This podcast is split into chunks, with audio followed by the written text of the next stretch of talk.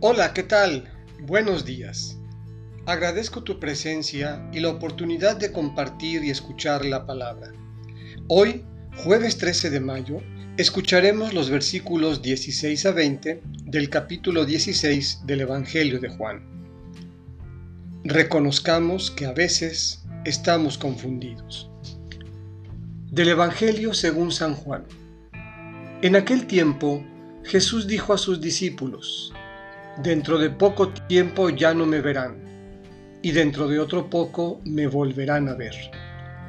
Algunos de sus discípulos se preguntaban unos a otros, ¿qué querrá decir con eso de que dentro de poco tiempo ya no me verán, y dentro de otro poco me volverán a ver? Y con eso de que me voy al Padre, y se decían, ¿qué significa ese un poco? No entendemos lo que quiere decir. Jesús comprendió que querían preguntarle algo y les dijo, Están confundidos porque les he dicho, dentro de poco tiempo ya no me verán y dentro de otro poco me volverán a ver. Les aseguro que ustedes llorarán y se entristecerán mientras el mundo se alegrará. Ustedes están tristes, pero su tristeza se transformará en alegría.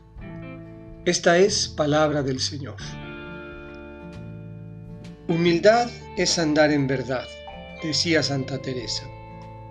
En ocasiones, cuando no alcanzamos a comprender las palabras del Señor, es mejor reconocer nuestra incapacidad y dejarnos guiar por su espíritu y su presencia.